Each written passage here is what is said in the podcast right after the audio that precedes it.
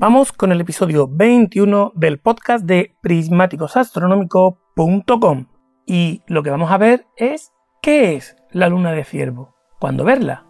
Como sabes, es habitual asignarle nombres a las lunas llenas, pero la luna de ciervo de este mes de julio se nos presenta como la superluna de ciervo y es una llamada a mirar la luna llena que tendremos la oportunidad de disfrutar.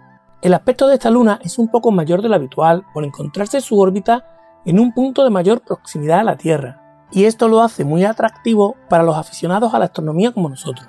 Podremos verla más cerca y más brillante. La superluna de Ciervo se llama así porque en esta época empieza el crecimiento de las nuevas astas de estos animales, y el origen de este nombre se basa en el antiguo calendario del agricultor de América del Norte, que ya te he mencionado en otros episodios. A esta luna llena de julio también se la conoce como la luna del trueno, debido a que en otras zonas del planeta están en época de tormentas. Y es que, como te puedes imaginar, se ha popularizado la nomenclatura americana, pero en cada región los pueblos han dado nombre a las lunas según sus propias costumbres. El caso es que esta luna llena coincide con el momento en el que nuestro satélite natural está en el perigeo, como te comentaba, es decir, su punto más cercano a la Tierra en esta órbita, y por eso la veremos con un tamaño mayor al habitual. Por cierto, si te gustan este tipo de curiosidades, suscríbete al podcast y también suscríbete en el blog prismáticosastronómicos.com.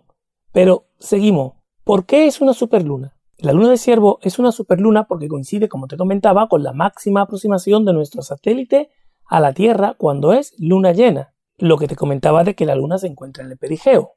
El hecho es que gracias a esto la Luna puede apreciarse un poco más grande porque está más cerca de la Tierra de lo habitual, que es por lo que hablamos de superluna y como te he avisado otras veces, esto es un término más usado propiamente por los periodistas para llamar la atención que propiamente por los expertos en astronomía. Para darte una idea, este 2022 la Luna se verá un 7% más grande y un 16% más luminosa que su tamaño promedio en el transcurso de un año. ¿Y cuándo es la superluna del ciervo? Pues la luna del ciervo este 2022 será visible en su punto más cercano el miércoles 23 de julio. Luego te cuento cuándo se ve en los próximos años. Y lo veremos en forma de superluna, porque se encontrará a unos 357.000 kilómetros de nosotros. Y eso hace que la veamos un poco más grande.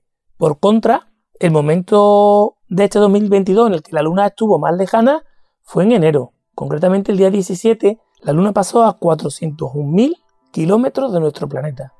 Fijaros la diferencia.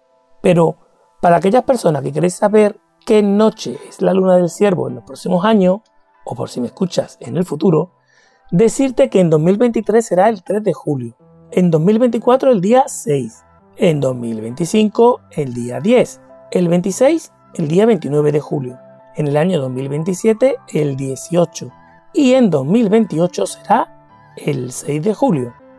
Para 2029 haré un podcast nuevo. ¿Y cómo observar mejor esta luna de ciervo? Pues solo tienes que mirarla a simple vista.